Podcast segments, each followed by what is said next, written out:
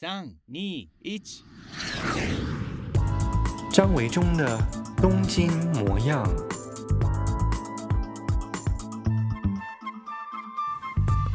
大家好，我是张维中，欢迎再次来到我的 Pocket 节目《东京模样》。一转眼，大家现在听到了这一集节目，已经是第三十集了耶，好快哦！嗯，其实我并不是真的每一个礼拜都会推出新的一集哦，但嗯，算一算的话，从第一集的播出应该是二零一九年的十月吧哦，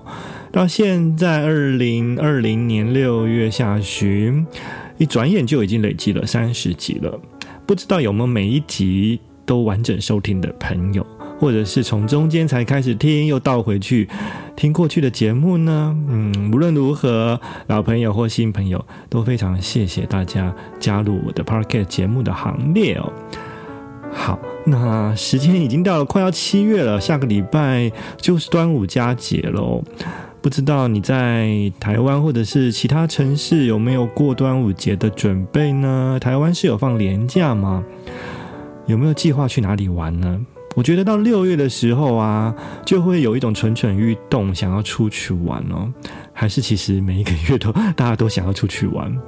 我是觉得啊，一年当中还蛮适合旅行的月份有几个，六月就是一个嗯蛮适合的月份。比方说，我觉得六月如果是去欧洲的话，气温还蛮适合的，就是没有那么冷了，但是也还没有真正进入夏天的炎热季节。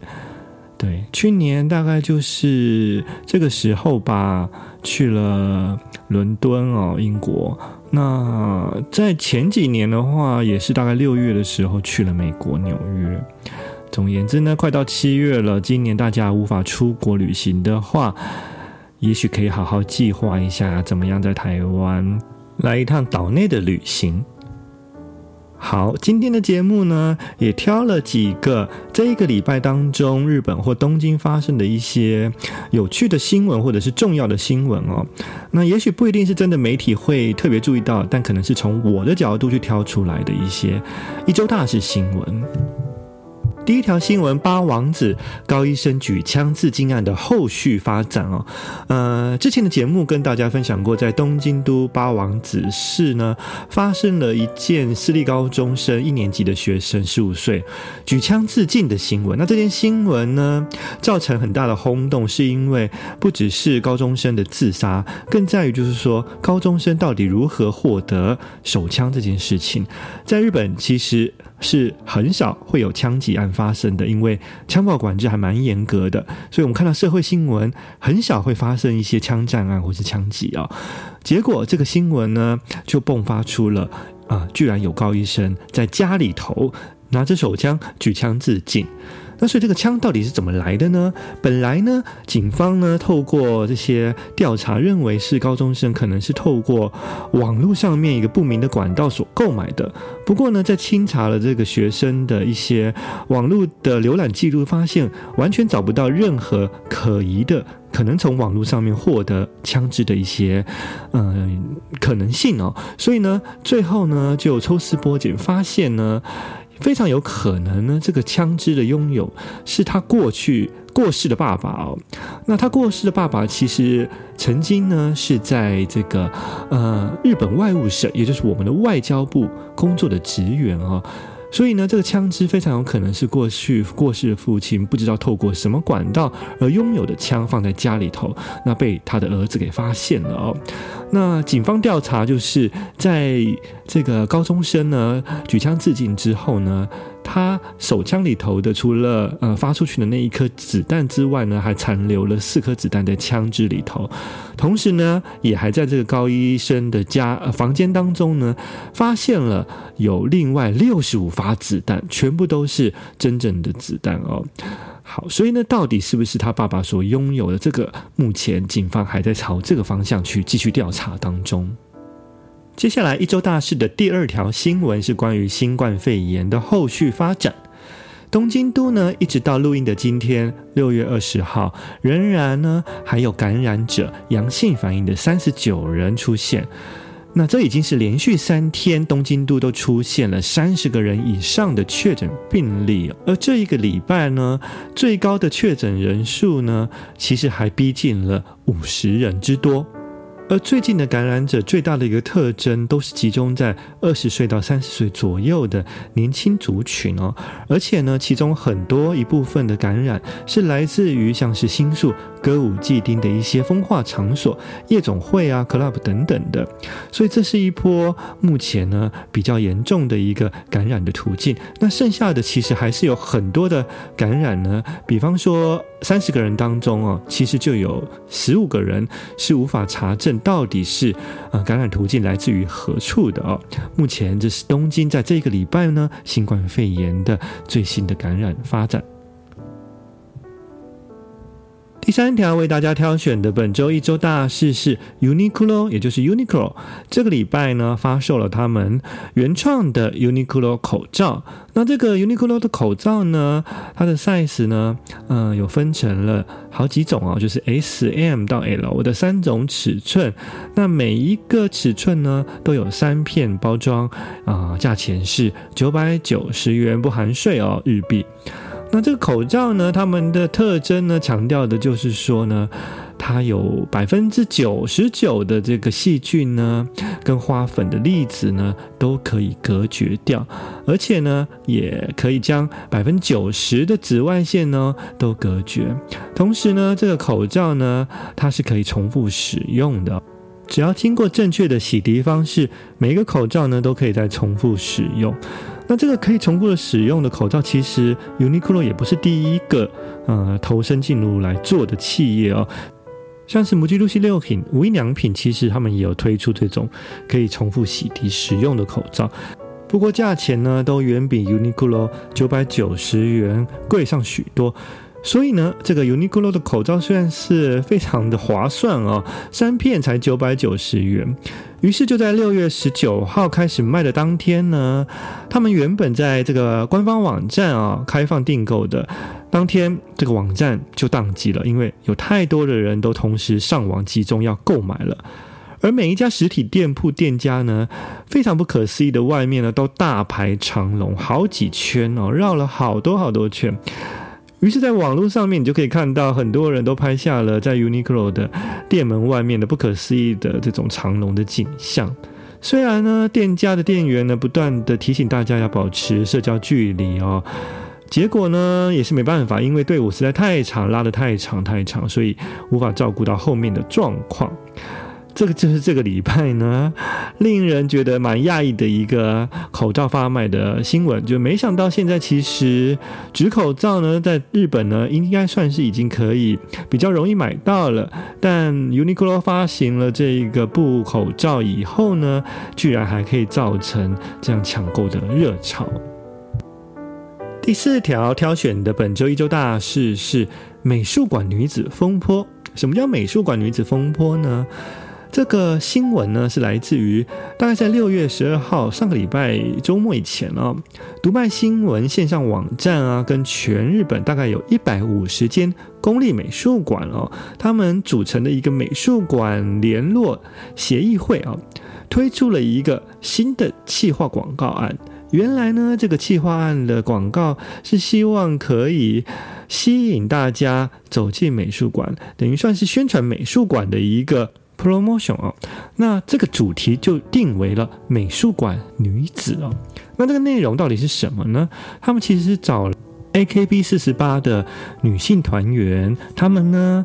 到了这个美术馆各地。并且呢，在这些呃美术馆的作品当中呢，前面站在前面，呃，去拍照啊，就是拿着手机自拍了啊。对，那在这个广告当中呢，他们就去强调，就是这些女性啊，他们就会说，哎，就算是我对这个美术作品毫无知识哦，但是也没关系，只要在看到这个作品的瞬间有哇的感动的话呢，就 OK 了，并且呢，还强调就是哇，你看美术馆里头当中有这么多可以。自拍拍照，就是这个放上这个 Instagram 的一些地方哦。对，那对对于其实我们嗯、台湾人来说，好像也还蛮习以为常的。其实其实台湾也蛮多这些一些作品的美术展览啊，或什么都是馆内大概可以拍照的哦。所以每次也可以看到在 IG 上面有很多人就是会去里头完美拍照，对不对？在这个作品前面。可是呢，一旦变成了一个广告宣传的时候，像这一次日本他们所做的这个美术馆女子，可能就会在性别意识方面啊，一不小心就会遭人诟病。比方说啊，美术馆女子这个主题，他们当然就是强调了女子这件事情，对不对？那事实上呢，就有一些人表示，美术馆本来就不应该是关乎于性别的哦，那是对于任何的性别或性取向的人都应该是保持开放的态度。那今天却特别去强调一个美术馆女子的时候，就有点危险。那我们就看他这个广告当中呢，去怎么处理这个所谓的美术馆女子。他强调就是说呢，对美术馆的再发现是必须透过美术馆里头的这些女生们啊，自拍的这些照片，IG 上的照片。透过他们 IG 上的完美自拍，你才会发现这个美术馆是一个好的地方哦。那有一些对于性别意识或女性主义的人，就强调，就是觉得说，为什么要透过女生被拍的这样的 IG 的照片被看的过程，要透过这种女性的视线，才可以去欣赏美术作品呢？哦，这有一派的人是这样的认为，是不恰当的。那我觉得呢，这一部分的话是，呃，还没有那么的明显，就是说可能会有问题的。那我觉得比较大的问题啊，是第二点哦，就是，嗯、是不是用一些先入为主的观点去处理所谓的美术馆女子这个主题？比方说，我刚刚一开始有说，就是他的广告当中去强调，就是说，诶，这个女生啊，偶女性偶像站在作品面前自拍的时候，他说，就是就算我没有任何的知识啊。也无关系啊，只要是可以自拍拍照拍出来的感动就可以了哦。那就有一派的人认为，就是为什么会用女生，就是对于美术作品啊，或者是对于这些译文东西是没有什么知识的呢？哦，为什么不会是想到是男生来拍，然后认为是男生对于美术作品没有知识的呢？所以就有一派的人呢，就是认为这是一种有一点轻蔑女性哦，先入为主。认为你挑选了女性这个主题去做，女性是对于美术领域没有知识的这个部分，是让很多一些女性的群众不太开心的啊、而且呢，我们再仔细看啊，它这个广告的呈现方式，就是这些女生啊，女这个 AKB 的偶像啊，他们在拍跟作品拍照的时候，其实他们并不是去欣赏这个作品，并不是。他的视线去看作品、凝视作品的，而是他对着自己的手机的 camera 照啊镜头，就完全是完美自拍的样子，所以变成是这个作品也不过沦为了一个完美拍照的一个点罢了哦。所以对于呃美术作品好像沦为一个拍照的景点而已，这件事情也是让有一部分的人觉得，嗯，你要去做出这样子的广告去宣传美术馆，似乎是不太恰当的。最后啊，就是看他们这个整个企划案的网站啊，会发现这个网站上面呢、很多的照片，除了有几张照片是真的，这个女偶像跟作品合照的时候，作品的。露出的位置哦，就是成呃比例有比较大之外，其他很多大部分的照片几乎都是以这个女偶像为主的哦，几乎作品啊是微乎其微的，看不太到的哦，所以就变成说，到底大家都怀疑说，你这个其实是宣传女偶像，还是在宣传美术馆哦，也让很多人起了质疑哦。总而言之呢，就是有各方的意见，有来自于对于性别意识在意的团体、女性主义在意的团体，还有这个美术馆方面爱好人士的团体，都对这一次公家机关所推出的这一个广告企划案啊，有很大的批评哦。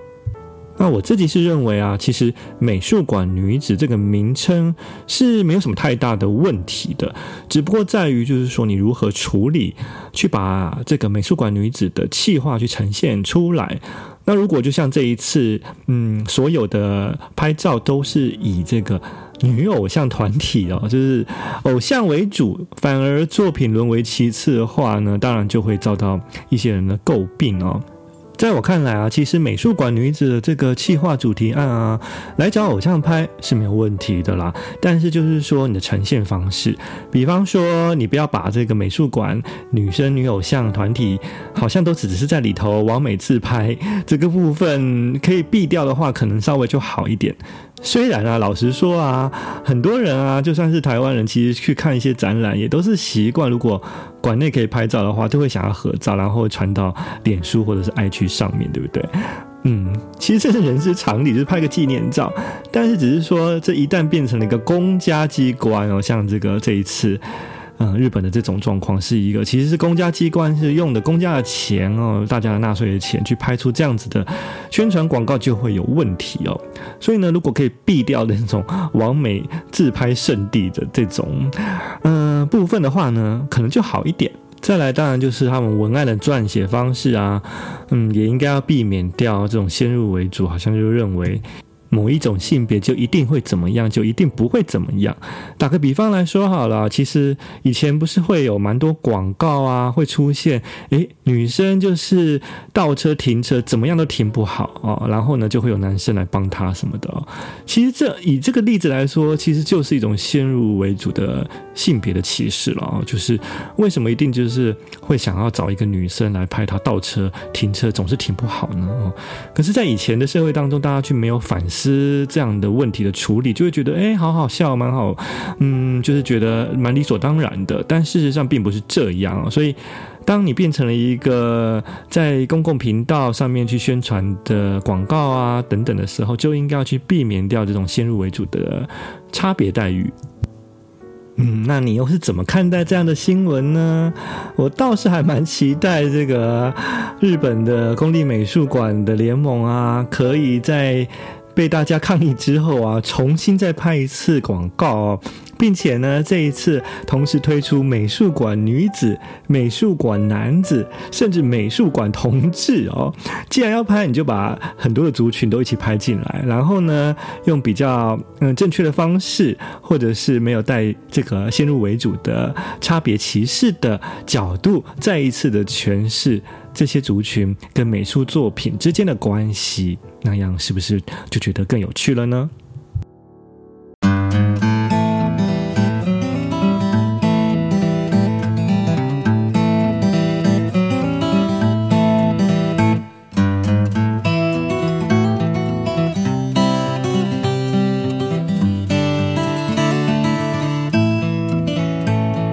有在看我脸书的朋友啊，应该知道我从六月一号开始就在联合文学杂志的网站担任一个期间限定的手写日记专栏作家。